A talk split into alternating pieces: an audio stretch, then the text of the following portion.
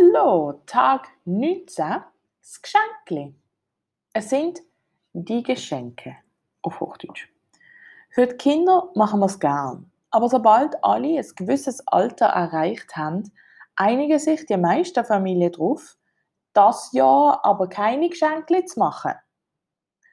Noch weniger Familien halten sich dann auch tatsächlich dran. Es ist nur was Kleines ich habe es gesehen und habe an die denken. Und es gibt immer eine Person, die tatsächlich nichts mitgebracht hat.